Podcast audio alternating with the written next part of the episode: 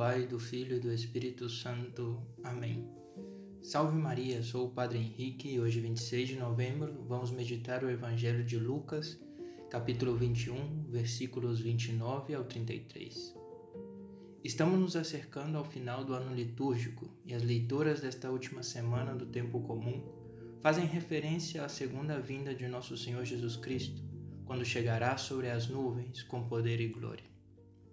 A primeira leitura do livro do profeta Daniel termina com a visão de Daniel do Filho do Homem, de Jesus Cristo, que vem entre as nuvens, ao qual foram-lhe dados poder, glória e realeza, e todos os povos, nações e línguas o servirão. Seu poder é um poder eterno que não lhe será tirado, e seu reino um reino que não se dissolverá. No Salmo, continuamos escutando o livro de Daniel em seu grandioso hino de ação de graças a Deus, que canta os três jovens que foram salvos do forno. Neste hino, os três jovens chamam a toda a criação a louvar com eles a Deus. Bendizei o Senhor, louvai-o e exaltai-o eternamente. Jesus no Evangelho de hoje continua seu discurso escatológico, mostrando os sinais dos tempos de sua segunda vinda.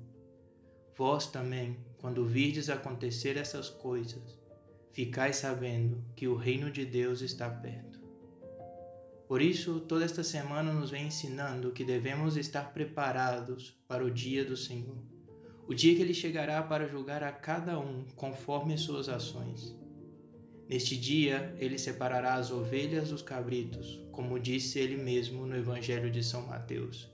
Todas as nações se reunirão diante dele, e ele separará uns dos outros, como o pastor separa as ovelhas dos cabritos. Então dirá suas ovelhas que estão à direita: Vinde, benditos de meu Pai, tomai posse do reino que vos está preparado desde a criação do mundo porque tive fome e me diste de comer, tive sede e me destes de beber. Era peregrino e me acolhestes, nu e me vestistes, enfermo e me visitastes, estava na prisão e viestes a mim. Devemos buscar viver conforme a nossa fé, viver na graça e viver de modo pleno nossa vida sacramental, com a confissão e a comunhão porque assim não temeremos a chegada do Senhor, pelo contrário, esperamos ansioso a manifestação do Senhor. Como disse São Paulo aos, aos Filipenses, nós, porém, somos cidadãos dos céus. É de lá que ansiosamente esperamos o Salvador, o Senhor Jesus Cristo. Que Nossa Senhora nos ajude a viver nesta esperança da chegada do Senhor e que com a santidade de nossa vida possamos apressar este dia.